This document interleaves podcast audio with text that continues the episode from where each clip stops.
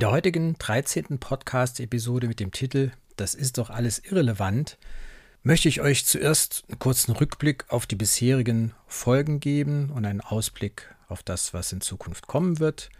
Danach möchte ich auf fünf Einwände eingehen, die ich immer wieder höre, wenn ich mit dem Thema nachhaltige Websites um die Ecke komme.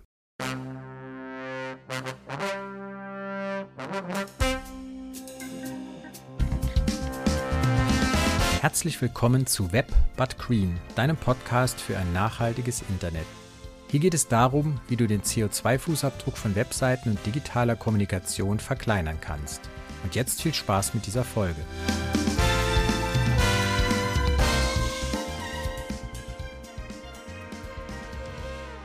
Ich bin Thorsten Bayer. Ich unterstütze Unternehmen und Selbstständige dabei, ihre Webseiten schnell und datensparsam zu gestalten. Digitale Nachhaltigkeit verschafft dir einen Wettbewerbsvorteil und du tust etwas Gutes für unseren Planeten. Ja, schön, dass du wieder dabei bist bei dieser neuen Folge. Ich habe es gesagt, eine für mich besondere, die 13. Folge. 13 ist ja für viele Leute eigentlich eine Unglückszahl oder in Deutschland insbesondere wird ja viel Aberglaube mit verbunden. Die Lufthansa hat zum Beispiel keine Reihe 13 in ihren Fliegern. Du kannst immer ganz billige Last-Minutes-Tickets am Freitag, den 13. bekommen, aber das, das nur am Rande erwähnt. Warum das für mich eigentlich eine gute Zahl ist, liegt daran, mein Geburtstag ist der 11.2. und wenn du die zwei Zahlen addierst, kommst du auf die 13. Außerdem kann eigentlich jeder in der 25., 50. und 100. Folge ein Zwischenfazit ziehen. Ich habe mir halt gedacht, ich nehme die Folge 13. Oder da der 11.2. auch der 42. Tag im Jahr ist, könnt ihr euch ausmalen, wann ich wieder vorhabe, ein Fazit zu ziehen. Gut, was ist so das Zwischenfazit nach 13 Folgen und zweieinhalb Monaten auf Sendung. Es ist eine spannende Erfahrung auf jeden Fall, aber es ist auch eine Herausforderung auf verschiedenen Ebenen und die größte Herausforderung wird dich vielleicht überraschen, aber das sehe ich so, du sitzt hier, nimmst es auf und redest gegen eine Wand und musst dir dann vorstellen, wer deine Zuhörer da draußen sind. Und das ist eigentlich so eine gewisse Hemmschwelle und auch ein Problem, dass du dann auch denkst, du kannst immer wieder neu ansetzen, weil ist ja nicht wie in einem Vortrag, da stehst du da und wenn du dich da verhaspelst, dann musst du halt weitermachen oder sagen, Moment, Entschuldigung, diesen Satz bringe ich nochmal oder du korrigierst dich. Und das kannst du halt hier beliebig oft wiederholen, wenn du das magst und dann dauert es halt ewig, so eine Folge aufzunehmen. Die zweite ist, zu glauben, jetzt alles perfekt aufnehmen zu müssen so wie es jetzt in, im Fernsehen klingt, wenn jemand die Nachrichten vorträgt, da weiß man ja, dass die auch sich Notizen vorher machen oder oft wird auch vom Teleprompter abgelesen. Und ich habe auch schon mal für den OMT ein Video gemacht. Das war auch eine nette Erfahrung. Da schreibst du dir ein Skript vor und liest das vom Teleprompter ab. Und das klingt natürlich anders, als wenn du dich hier hinsetzt und einen Podcast aufnimmst. Aber ich habe mir von meinem Mentor Gordon Schönwelder sagen lassen, kümmere dich nicht so sehr drum um die Äs und Ös und Sprechpausen, sondern sei authentisch, glaubwürdig und gib den Leuten nützliche Informationen mit und gib ihnen das Gefühl, dass sie Teil der Show sind. Und das ist so, denke ich mal, dann der Anspruch. Gut, wir haben bisher ja die 13. Folge heute, wie gesagt. Wir haben viele interessante Themen, denke ich, schon gehabt, viele Grundlagenthemen, aber auch ein paar fortgeschrittene Themen, wie zum Beispiel die Sache mit den PDF-Dateien, die so ganz gute Nachfrage hatte. Und meine persönlich wichtigste Folge war, glaube ich, die Folge 4, woher das Datenvolumen, wie sich das Datenvolumen so zusammensetzt oder was das alles so beeinflusst, weil das ist so eine ganz zentrale Folge, aus der sich halt ganz viele Dinge ableiten. Aber wenn du eine Lieblingsfolge hast, schreib mir gerne einen Kommentar dazu. Und ich will auch wissen, was ihr hören wollt oder was besonders gut bei euch ankommt. Und genauso, was vielleicht nicht so gut bei euch ankommt. Also die Folge, die am wenigsten gehört wurde, war die mit den Treibhausgasen. Aber das habe ich gewusst, weil das ist dann Wissenschaftsinformation und das hat nichts mit Online-Marketing, SEO und sonst was zu tun. Aber sorry, ist halt mein Home- und Heimgebiet, die Chemie was ich studiert habe. Und ich fand das auch interessant, das mal zu thematisieren. Und ich habe da noch ein paar Ideen in die Richtung, die ich auch irgendwann noch mal aufgreifen werde. Gut, was kommt als nächstes? Wenn ihr den provokativen Titel gehört habt, könnt ihr vielleicht denken, oh, der hört jetzt bald auf oder so, oder er hat irgendwie einen Frust, weil die Leute ihm immer sagen, das ist alles irrelevant, aber da gehe ich gleich nochmal drauf ein, aber da braucht ihr keine Angst zu haben. Äh, ich gebe da so schnell nicht auf, ich bin da ein paar Jahre an dem Thema dran und werde sicher auch noch ein paar Jahre da dranbleiben oder vielleicht sogar für den Rest meines beruflichen Lebens da engagiert bleiben in die Richtung, weil es halt ein sehr wichtiges Thema ist und was wir in Zukunft jetzt auch angehen werden, das sind Interviews. Das habe ich ja ganz am Anfang mal angekündigt. Ich kann natürlich sehr viel auch immer selber erzählen, aber es gibt natürlich interessante Gäste, die dann nochmal andere Perspektiven reinbringen, wovon der, der den Podcast macht, gar nicht so in der Tiefe Ahnung haben kann wie die Leute. Und da bin ich halt schon sehr gespannt drauf. Und seid gespannt, wen ihr hier in nächster Zeit dann noch hören werdet. Dann lasst uns zu dem Thema mit der Relevanz kommen oder dem Spruch, das ist doch alles irrelevant. Da gibt es auch ein passendes Zitat dazu von Götz Werner. Wer etwas will, der findet Wege, wer etwas nicht will, der findet Gründe. Habt ihr bestimmt schon mal gehört. Und es gibt halt so ein paar Dinge, die ich jetzt in der Beschäftigung mit dem Thema immer wieder höre. Und ein Favorit, also ich will euch fünf Themen insgesamt vorstellen. Das erste ist, das habe ich ja noch nie gehört. Weil es liegt halt daran, dass das Thema halt nicht so in den Medien ist oder wir, was ich ja auch schon mal gesagt habe, den digitalen Müll nicht sehen oder Daten, die irgendwo in Rechenzentren ewig rumliegen, die stören ja auch niemand und Müll, der jetzt irgendwo rumtreibt im Ozean oder am Strand, da ärgern sich viele Leute drüber und da machen die halt was zu. Und wie gesagt, dieser Einwand kommt halt wahrscheinlich am allermeisten aber da kann ich dann immer sagen, wenn du dich näher für das Thema interessierst, kann ich dir Bücher empfehlen, nicht nur meins. Es gibt eine ganze Reihe von Büchern. Es gibt auch wissenschaftliche Paper dazu, eine ganze Reihe. Es gibt Forschungseinrichtungen, Universitätsinstitute, die sich damit beschäftigen. Oder es gibt sowas wie die Green Web Foundation als Non-Profit-Organisation, wo du auch ganz viele Informationen dann nochmal kommst, die jetzt so frei davon sind, jetzt von irgendwem, sagen wir mal, lobbymäßig da geschönt worden zu sein, weder von Rechenzentren noch von Hostern noch von Agenturen. Und da kann ich dich nur ermuntern, dich zu informieren oder auch diesen Podcast regelmäßig zu hören oder ihn auch weiter zu empfehlen dann kannst du den Leuten sagen, die dir mal so ein Argument bringen, wenn die dir sagen, ich habe hier so ein neues Thema, dann sage ich, ja, da hör doch vielleicht da mal rein. Also wie gesagt, der Einwand 1, das ist eigentlich noch der harmlose. Es wird schon ein bisschen schwieriger, wenn die Leute dann mit dem Einwand kommen, das ist doch alles wirkungslos. Das hört man auch relativ oft, aber das ist auch ein typisches Klimaleugner-Argument, was wir auch immer wieder kennen. Ich allein kann ja auch die Welt nicht retten oder man kann so ein bisschen größer machen. Deutschland allein ist ja auch nur zwei Prozent der Weltbevölkerung, kann auch die Welt nicht retten.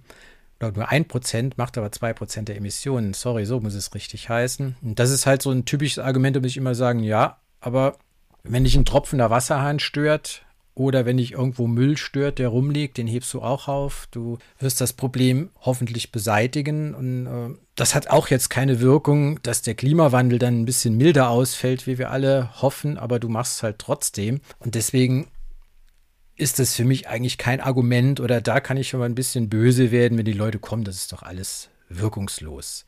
Ist natürlich klar, wenn du eine große Seite hast, ist dein Impact größer. Oder ich habe ja schon mal auch in LinkedIn einen Beitrag gehabt, wenn Google nur sein Logo optimieren würde, das ist nämlich nicht optimiert. Das wird natürlich auf deiner Website nicht passieren, wenn du den Header anpasst oder drei Bilder optimierst, aber du solltest es einfach trotzdem machen, weil nur wenn möglichst viele mitmachen, haben natürlich auch die vielen kleinen Effekte auch einen größeren Effekt. Und man muss halt den, den Einfluss auch von anderen Elementen dann sehen, ihr habt Mail-Accounts, ihr transferiert per FTP Daten von Servern oder zu Clouds und zurück und Social Media Accounts. Also wenn man das alles zusammennimmt, dann wird es schon nochmal ein bisschen mehr, was man an Möglichkeiten hat, weil da fließen nämlich in der Regel nochmal deutlich mehr Daten. Oder ihr habt zum Beispiel einen YouTube-Account oder andere externe Seiten noch, wo ihr zum Beispiel Informationen auf, ihre, auf eure Website einbindet. Und das sollte man halt auch immer alles äh, im Hinterkopf haben. Dann wird es schon noch, noch mal ein bisschen mehr. Dann das Thema SEO, die kommen halt auch immer, dass die SEOs dann sagen, ja, das ist doch alles wirkungslos oder das hat keine Relevanz für Google. Das stimmt sogar, da muss ich den SEOs recht geben. Der Einfluss, sagen wir mal, von Ladegeschwindigkeiten und Core Web Vitals ist gering, aber ihr sollt eure Besucher denken auf der Website. Wenn die länger warten müssen, dann kann das negative Effekte bis zum Abbruch von Bestellvorgängen zum Beispiel haben. Und deswegen ist es schon sinnvoll, seine Seite schnell zu machen. Und so ganz wirkungslos ist es nicht, auch wenn es halt nur eine geringere Wirkung hat. Oder es wird ein Zusatzaufwand gesehen. Zum Beispiel ist natürlich klar, PDF-Dateien, Suchmaschinen optimiert zu machen oder ganz zu vermeiden. Bilder nachträglich zu optimieren, ist natürlich schon eine Arbeit. Oder es gibt halt keine vernünftigen Seitentemplates in dem System, wo man ist. Und dann müsste man halt zu viel umstellen. Aber wie gesagt, es hat schon positive Effekte. Deswegen dieses Wirkungslos-Argument würde ich auch immer entkräften wollen. Oder dann eben die Beispiele bringen aus dem realen Leben, was wir dann dort auch tun. Und äh, das ist ja auch nicht wirkungslos. Der nächste Einwand, das ist doch alles nicht messbar. Das liegt zum einen natürlich daran, dass es, dass es, ganz viele Konfigurationen gibt. Du kannst von Smartphone auf eine Website zugreifen, vom Desktop-PC, über einen Fernseher, über was anderes. Und immer ist natürlich der Einfluss oder das Datenvolumen, der Stromverbrauch anders. Und dann kann man natürlich sagen, da kann ich eigentlich alles gar nicht so genau messen. Und ich habe ja schon mal in einer früheren Folge gesagt, ich kann mir irgendwelche Personas überlegen und sagen, das ist jetzt der iPhone-Nutzer, der hat das Datenvolumen. Das ist jetzt der Desktop-PC-Nutzer, der hat vielleicht ein anderes Datenvolumen. Ich kann auch in der Search-Konsole oder in den Core Web Vitals nachgucken. Da werden ja auch reale Daten oder Mittelwerte zu sehen sein. Wenn ich mir mehr Mühe machen will, kann ich in den Logfiles nachgucken. Und das werden auch viel mehr Leute noch machen müssen. Und es gibt ja auch seit kurzem das Energieeffizienzgesetz. Ich weiß nicht, ob ihr davon gehört habt. Da müssen zum Beispiel Hoster euch viel mehr Informationen geben. Und wenn ich es richtig verstanden habe, soll es dann sogar so weit gehen, dass die euch den Stromverbrauch von Servern nennen müssen ab 2024. Wie das jetzt bei Hosting-Paketen ist oder einzelnen Domains, die ihr irgendwo habt, weiß ich nicht. Aber da wird sich zum Beispiel einiges tun und einiges verbessern und dann kann man zum Beispiel den Effekt des Rechenzentrums besser messen. Ein zweiter Punkt bei dem nicht messbar Argument ist, dass die Modelle untauglich sind und das Sustainable Web Design Modell wird zu Recht an einigen Stellen vielleicht kritisiert, weil die Leute dann sagen, das kann ja gar nicht sein, dass dies oder jenes so viel Impact hat. Oder man lässt eben verschiedene Sachen raus. Es gibt auch Leute, die behaupten, dass Rechenzentren ja gar keinen Effekt hätten weil die Website verbraucht ja eigentlich gar keinen Zusatzstrom, wenn der Rechner 365 24/7 läuft. Aber das ist dann immer so ein Rosinenpicker-Argument, wo man dann alle anderen Effekte weglässt, weil wenn eine, eine Website aufgerufen wird, dann fließen natürlich auch Daten übers Netz. Das kostet Strom. Und am Endgerät kostet es Strom. Und wem diese Prognosen oder das Sustainable Web Design Modell sagt, das interessiert mich nicht, dann konzentriert euch einfach auf das Datenvolumen, weil es ist unbestritten, dass das Datenvolumen einen Einfluss hat. Und das könnt ihr wirklich exakt messen für bestimmte Personas oder in den Logfiles komplett sehen. Und dann habt ihr ein besseres Modell und wenn irgendwas nicht messbar ist, das kann ich auch als Wissenschaftler, als Naturwissenschaftler sagen, dann heißt es nicht, dass es das nicht gibt, sondern wir haben einfach noch nicht gute Verfahren und dann müssen wir uns halt auf allgemeine Prinzipien dann konzentrieren, dass eben zum Beispiel möglichst viel Ökostrom jetzt im Netz sein sollte oder dass das Datenvolumen reduziert werden sollte oder dass Software effizienter werden sollte. Das sind eigentlich unbeschrittene Grundlagen. Nur weil jetzt das nicht bis auf die dritte Nachkommastelle messbar ist, heißt das nicht, dass wir es einfach ignorieren können. Das wäre schön, wenn wir Dinge, die nicht messbar sind, einfach ignorieren könnten. Das dritte Argument, das interessiert unsere Kunden aber nicht. Habe ich von Agenturen auch schon oft gehört. Da würde ich dann gerne Steve Jobs zitieren. Der hat eben Produkte geschaffen und den Leuten dann gezeigt, was sie vielleicht brauchen oder gut finden. Wenn du wartest, dass die Kunden dich fragen, ja, kannst du nicht eine nachhaltige Website machen? Wie wär's denn, wenn du umgekehrt vorgehst und sagst, wir können jetzt hier auch deine Website nachhaltiger machen, das Datenvolumen reduzieren, dann müssen wir vielleicht einen anderen Hoster auswählen, wir müssen das Template anders gestalten, eine Software anders nehmen. Und wenn ihr das Angebot macht und die Kunden wollen das dann immer noch nicht, dann ist es okay, aber nicht von vornherein sagen, interessiert unsere Kunden nicht. Wobei ich auch sagen würde, das interessiert die Kunden noch nicht oder viele noch nicht, weil manche wissen ja noch gar nicht, was so auf sie zukommt mit Bilanzierungspflichten und CSRD, um neue Anforderungen oder Lieferkettengesetz. Das haben viele nicht auf dem Radar, aber das ist ja alles im Kommen und Jeder ist Teil einer Lieferkette und kann dann entsprechend auch Fragen gestellt bekommen, wie nachhaltig ist jetzt so dein Service, den du anbietest, deine Cloud, wie nachhaltig ist dein Online-Shop, wenn man irgendwas verkauft. Also das sollte man sich schon Gedanken machen. Es ist immer besser, proaktiv zu sein, dass es nicht so geht wie bei der DSGVO, wo dann 2018 ganz viele Leute drei Tage vorher einen Anwalt gefragt haben, ich habe gehört, da kommt was Neues, was müssen wir tun? Genauso wird es mit dem Barrierefreiheitsgesetz nächstes Jahr sein. Da werden auch die Leute wahrscheinlich auf den letzten Drücker kommen. Also da kann ich nur empfehlen, proaktiv zu sein. Ein weiterer Punkt, warum das Kunden nicht interessiert, wird im Aufwand oder im sehr hohen Aufwand gesehen. Klar, es ist ein Aufwand, wenn du eine relativ große Seite hast, wo nie irgendwas optimiert wurde, aber die wird irgendwann doch in Relaunch unterzogen oder verbessert werden. Und dann kann man das Thema natürlich angehen. Ich kann dir aber auch sagen, es ist relativ einfach, 100 oder 1000 Bilder im JPEG-Format zu optimieren oder so per Skript zu WebP umzuwandeln. Und wenn du da Fragen hast, dann kannst du dich gerne an mich wenden. Ich kann dir da helfen, dann auch größere Datenmengen umzustellen. Und manche Dinge sind ja auch eine einmalige Sache, wenn du zum Beispiel Schriften von der Seite entfernst oder dein Headerbild verkleinerst. Also ist der Aufwand gar nicht so groß. Oft ist es aber, glaube ich, auch nur eine Ausrede für fehlende Qualifikationen der Leute, die das machen, oder man müsste halt irgendwas anders machen, als man es früher gemacht hat. Letzter Punkt, das habe ich jetzt hier mal überschrieben mit Effizienzmärchen, könnte man sagen, oder das Märchen von der Effizienz. Wenn viele Leute, mit denen du redest, oder man liest ständig Nachrichten, ja, die Hardware wird ja immer effizienter, alles wird immer effizienter, da brauche ich mich ja um gar nichts zu kümmern.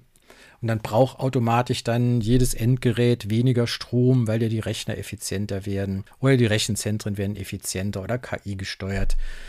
Das ist natürlich richtig, dass das passiert, aber wir haben ja immer auch den gegenläufigen Effekt, dass dann durch Rebound-Effekte die Nutzung von verschiedenen Dingen oder vielen Dingen exorbitant zunimmt und dass der Stromverbrauch jetzt wirklich sinkt, das hat noch nie irgendwo jemand beobachtet und es ist im Gegenteil oft so, dass Leute dann das sich noch zunutze machen und sagen, ja, wir empfehlen unseren Kunden dann äh, einfach ihre ganzen Bilder und irgendwas in CDN-Netzwerke auszulagern, weil die sind halt hocheffizient, die können moderne Formate und die kaschieren dann Defizite, die die eigentliche Website hat. Das heißt, viele Websites, gerade die kleineren, bräuchten eigentlich das gar nicht. Hat auch gewisse Vorteile, dass man die Daten alle bei sich hat und nicht noch vielleicht irgendwo DSGVO-Probleme bekommt. Bei großen Seiten kein Thema. Die müssen dann so ein verteiltes System haben, weil die zu viele Zugriffe haben. Aber oft wird eben dieses Thema Hardware oder immer vorgeschoben oder bessere Hardware und dann brauchen wir sowieso nichts tun.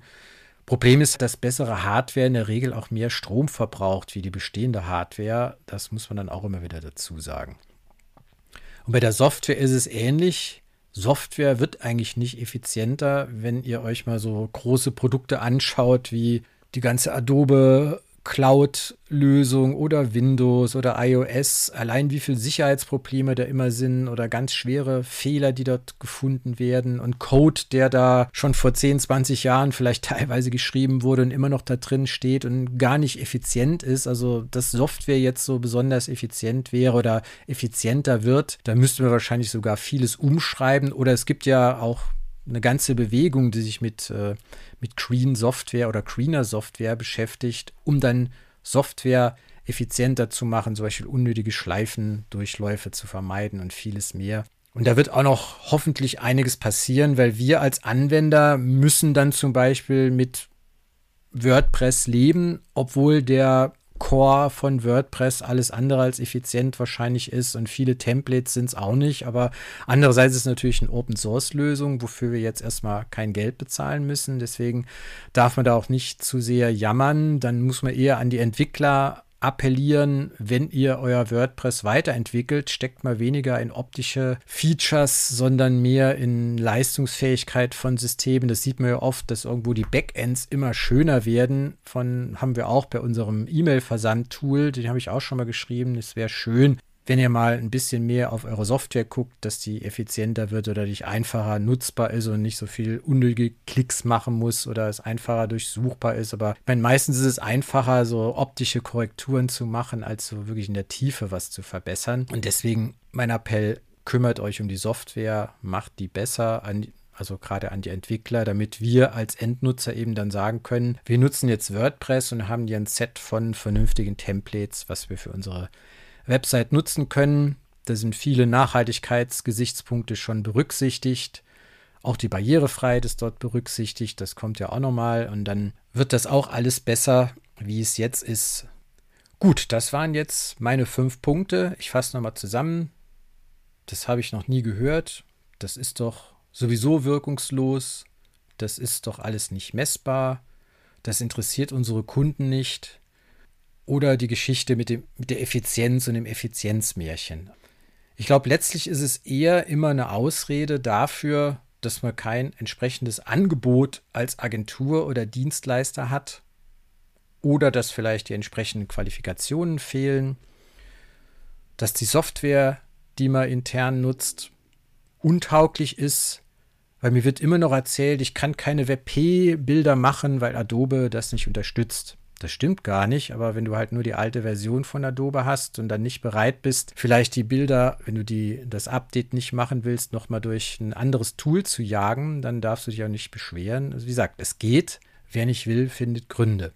Und ein letzter Punkt vielleicht, den man noch ansprechen könnte, manche Dienstleister, denen fehlt auch die Flexibilität, weil wenn ich zum Beispiel als Agentur mich an einen bestimmten Hoster gebunden habe, dann habe ich natürlich bestimmte Rahmenbedingungen. Und wenn das vielleicht dummerweise gar kein Green-Hoster ist oder so ein so ein halber Green-Hoster oder ein Viertel oder gar keiner, der dann seinen Grünstrom grün wäscht mit, mit Zertifikaten, dann ist das Thema natürlich für dich auch gar nicht vielleicht so relevant. Oder du müsstest dann sagen, ich ziehe mit meinem Server vielleicht zu einem anderen Hoster um, aber das ist natürlich ein gewisser Aufwand. Aber lass dir gesagt sein, es werden immer mehr Kunden auf dich zukommen und nach dem Thema fragen und dann ist es immer gut, schon ein entsprechendes Angebot zu haben.